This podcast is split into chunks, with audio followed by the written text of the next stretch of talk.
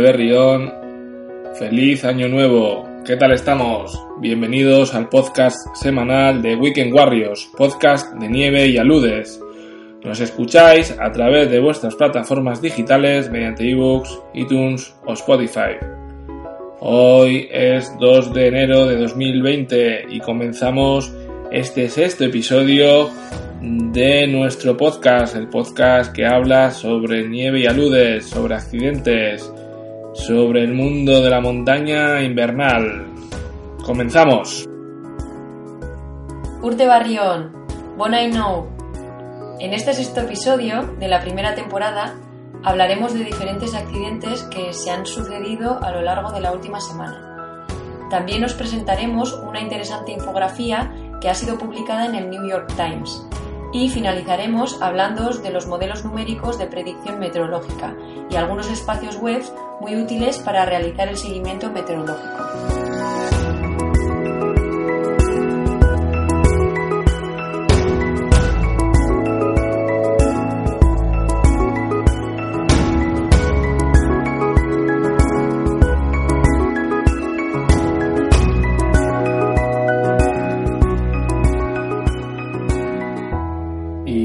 Primera sección del programa en el que analizamos diferentes accidentes relacionados con la nieve y las saludes, podemos hablar de un accidente con un final feliz que se produjo en Austria el día de Navidad, donde un esquiador austriaco de 26 años sobrevivió va a quedar enterrado por una luz durante 5 horas. Las autoridades calificaron la supervivencia como el milagro navideño eh, y la persona sobrevivió gracias a una bolsa de aire fortuita al quedar enterrado.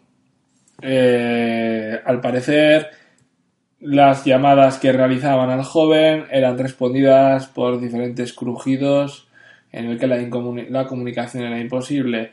Eh, tras la llamada de los amigos y familiares a no poder contactar con él. Eh, fueron varias las llamadas realizadas a su teléfono móvil que, en el que se descolgaba y se sentían diferentes crujidos. Finalmente los servicios de emergencia lograron eh, localizar el área donde se encontraba y gracias al dispositivo de víctima de aludes que llevaba la persona pudieron rescatarlo en el rescate participaron alrededor de 30 rescatadores junto a eh, binomios con perros de aludes. En pocas horas eh, encontraron eh, el, área de la luz, conocido como Plechinsken, el pico más cercano, y pudieron localizar a la víctima, como hemos dicho anteriormente, gracias a su DVA. El esquiador estaba completamente enterrado, pero tuvo la, suerte, de quedar eh, atrapado con una cavidad de aire que posibilitó que respirase durante las horas en el que se mantuvo sepultado. Y en varias noticias que fueron publicadas el 29 de diciembre del 2019, eh, también se habló de que al menos cuatro personas murieron después de, de que dos avalanchas azotaran los Alpes italianos durante el pasado fin de semana. El domingo un joven de 28 años murió después de que una luz en las Dolomitas de Brenta a una altitud de 2.700 metros alrededor de las 11 de la mañana lo arrastrara y enterrara. Eh, según comentaron los carabineris a diferentes medios de comunicación. El hombre había estado eh, ascendiendo por un área de un barranco con otros tres compañeros, todos esquiadores alpinos experimentados, en un área de fuera de pista con abundantes trampas del terreno, en la región de Dolomitas cuando se sucedió el citado a luz. Eh, un segundo esquiador también quedó atrapado en el incidente y resultó herido y transportado a un hospital a Trento. Las autoridades no revelaron el nombre de los cuatro individuos Y hay que comentar que ese mismo fin de semana, el sábado, una mujer y dos niños murieron después de que una luz golpeara una pista de esquí en el glaciar de Barsenales en el Tirol del Sur, una provincia al norte de Italia, cerca de la frontera con Austria, según comentaron las fuentes de la policía del entorno. Esa luz ocurrió alrededor del mediodía del sábado y según rescatadores que asistieron a la intervención en la que participaron tres helicópteros y diferentes unidades especializadas que, en la que también teníamos binomios con perros de rescate seis personas fueron liberadas después de que el luz enterró a los esquiadores de la citada estación de esquí suiza. De esas seis personas, todas fueron rescatadas y liberadas, eh, pero entre las personas que habían sufrido las consecuencias de la luz se encontraban una mujer de 35 años y una niña de 7 años que fueron encontradas bajo la nieve según las fuentes policiales. Eh, a su vez, otra niña de 7 años murió camino al hospital de Trento en helicóptero, según agregaron las fuentes de comunicación. Las tres víctimas eh, se piensa que son alemanas y eran esquiadoras regulares. Una trágica noticia en un dominio esquiable de la que presentaremos más información a medida que obtengamos algún informe relevante o de interés. Y decir que por la península debido a las condiciones de estabilidad anticiclónicas que estamos teniendo en la que podemos encontrar la totalidad de los boletines de peligro de aludes con el peligro mínimo, pues la inestabilidad está siendo protagonista por su ausencia. Y no tenemos que mencionar ningún tipo de accidente por la luz en los últimos días.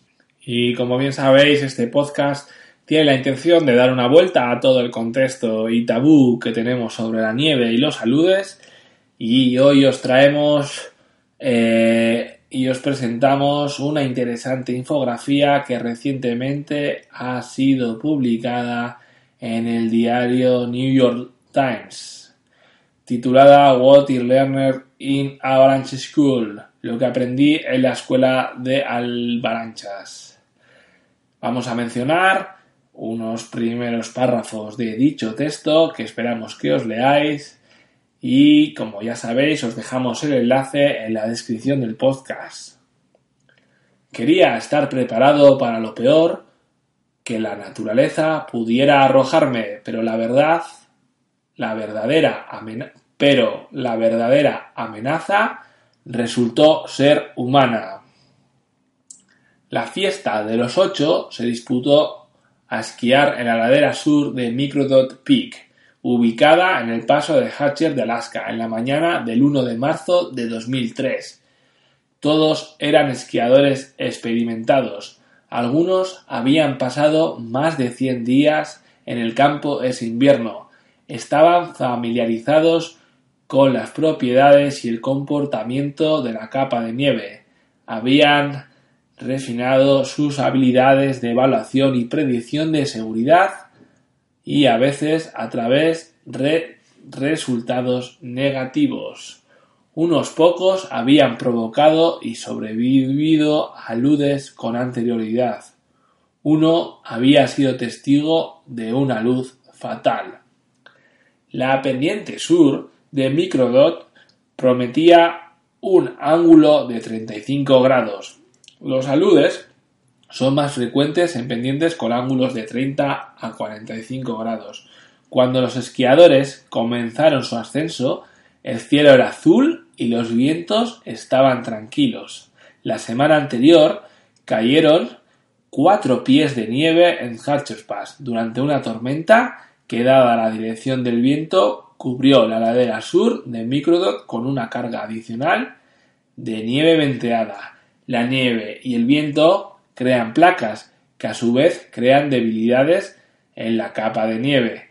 Cuando se somete a estrés, como el estrés que puede ejercer un esquiador al manto de nieve, pueden cortarse dichas placas sobre la superficie y pueden producirse cambios rápidos en la forma de esta capa.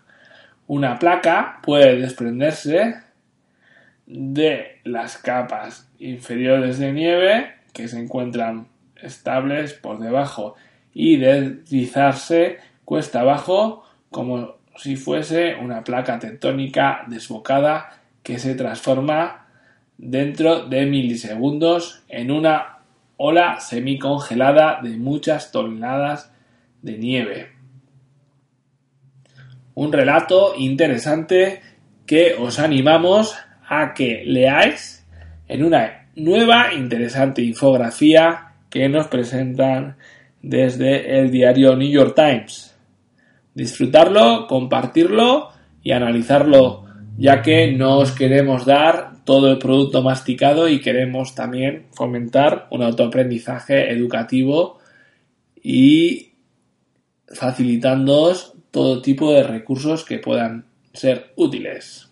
Continuamos y continuamos con el programa hablando de los modelos numéricos de predicción meteorológica y diferentes espacios web de interés que normalmente solemos utilizar a la hora de estudiar la meteorología que tendremos en los próximos días. La predicción meteorológica numérica hace referencia a los sistemas que usan datos meteorológicos actuales para alimentar complejos modelos físico-matemáticos de la atmósfera para predecir la evolución meteorológica. Aunque los primeros esfuerzos por realizar predicciones utilizando este tipo de meteorologías se remontan a la década de 1920, no fue hasta la llegada de la computación y de la simulación por ordenador cuando se pudieron implementar modelos que realizaran cálculos en tiempo real. La manipulación de grandes conjuntos de datos y la realización de los cálculos avanzados con una resolución lo suficientemente detallada y por tanto práctica en las previsiones meteorológicas requiere del empleo de algunos de los mayores superordenadores del mundo. Algunos de los modelos numéricos de predicción, tanto a escala global y regional, son utilizados para realizar previsiones para países del mundo entero. El ensamble de varios modelos numéricos permite definir con mayor precisión la incerteza de la predicción y extender la predicción hacia un futuro más lejano, 7 a 12 días, lo que no sería posible sin ellos. Existe un gran número de modelos que han sido desarrollados por diversas agencias y organismos meteorológicos. Los mismos implementan diversas metodologías para pronosticar la evolución de las diversas variables meteorológicas. Entre los modelos es especialmente renombrado el modelo global GFS, Global Forecast System, de la NOAA, Administración Nacional Oceánica y Atmosférica de Estados Unidos. La información del GFS se puede consultar libremente en su página web. Sin embargo, el modelo global ECMWF está considerado como el más fiable.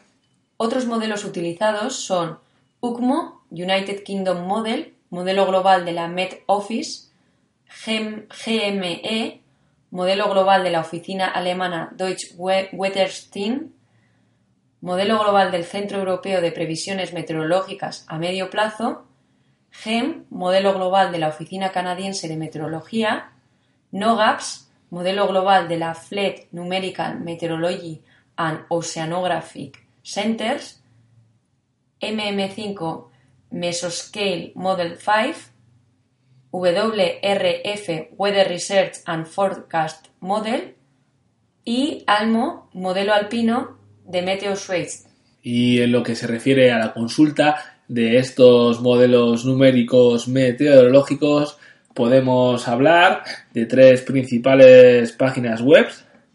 Por una parte, tenemos la página de MedDesk, eh, una web donde encontramos o podemos visualizar diferentes modelos y que tiene como peculiaridad la opción de realizar GIFs y la opción de visualización en multipanel.